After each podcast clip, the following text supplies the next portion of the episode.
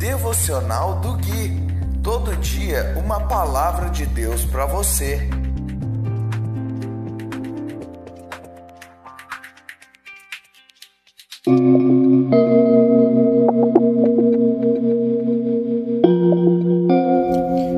Dia 23 de março de 2021, devocional de número 155. Olá, meu povo, aqui é o Gui e esse é o devocional de número 155, baseado no livro de Salmos.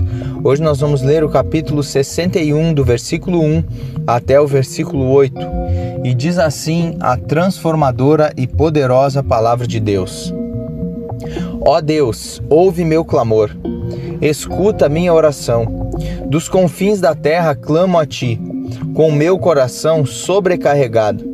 Leva-me à rocha alta e segura, pois és meu refúgio e minha fortaleza, onde meus inimigos não me alcançarão.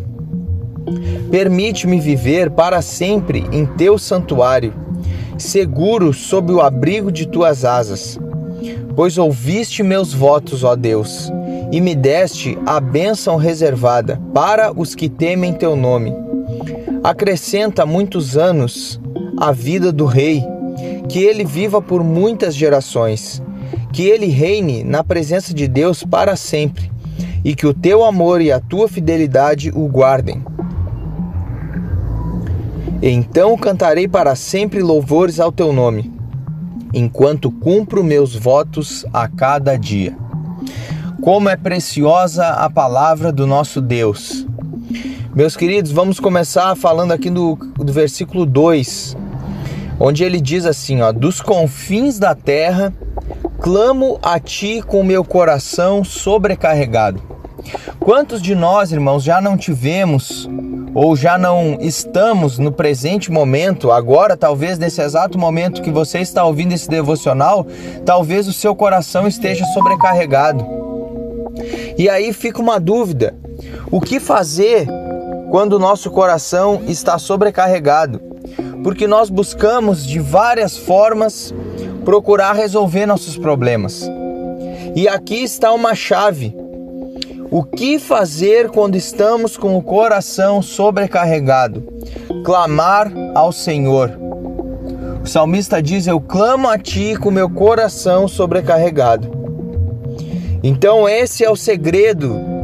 Nós não devemos buscar em outros lugares, em outras soluções quando estamos com o coração sobrecarregado, mas sim clamar a Deus. Ele fala: leva-me à rocha alta e segura. Irmãos, que rocha é essa?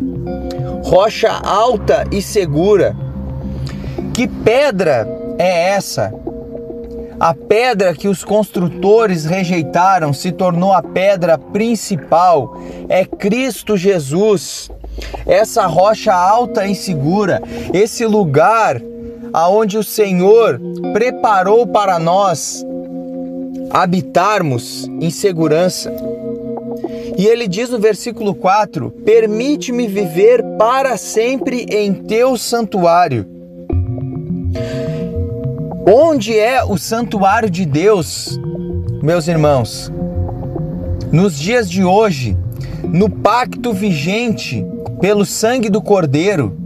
Onde é o santuário de Deus? É a igreja, meus irmãos. É você e eu. Habitação de Deus.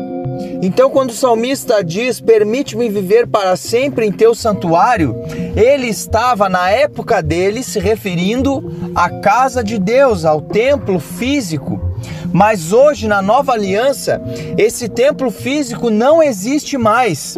E se existisse, esse templo seria lá em Israel. E seria impossível para nós, impossível talvez seja uma palavra muito forte, mas seria inviável, irmãos, que toda vez que nós precisássemos nos achegar a Deus, tivéssemos que nos deslocar até Israel e estarmos no templo. Não, não existe mais esse santuário de maneira vigente. O santuário vigente hoje é a igreja que é o corpo de Cristo. Então, para nós estarmos em Cristo, para nós estarmos nessa rocha, nós precisamos estar em comunhão com o corpo de Cristo, com a igreja. E ele diz no 5: Ouviste meus votos e me deste a bênção reservada para os que temem teu nome. Irmãos, a bênção reservada para os que temem o nome de Deus é o próprio Cristo. Porque, irmãos, para nós sermos abençoados, basta nós estarmos em Cristo. Porque aquele que está em Cristo obedece os seus mandamentos, e aqueles que obedecem os seus mandamentos têm uma chave que destrava, irmãos, tudo que é coisa na nossa vida. A nossa vida familiar, ela é redimida quando obedecemos a Cristo. Nós somos libertos de espíritos malignos, de vícios, de qualquer tipo de maldição quando obedecemos a Cristo. É simples. E lá no versículo 8 eu vou terminando dizendo: ele fala assim: Então cantarei para sempre louvores ao teu nome, enquanto cumpro meus votos a cada dia. É necessário que nós cumpramos os votos que fazemos a Deus. E ele destaca que enquanto cumpro, ou seja, não há possibilidade de não cumprir. Ele já está dizendo: sim, eu cumpro meus votos e enquanto cumpro, cantarei louvores a Deus.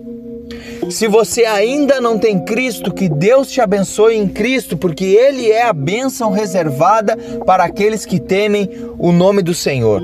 Se você já tem Cristo, você já é abençoado. Um forte abraço e até o próximo devocional.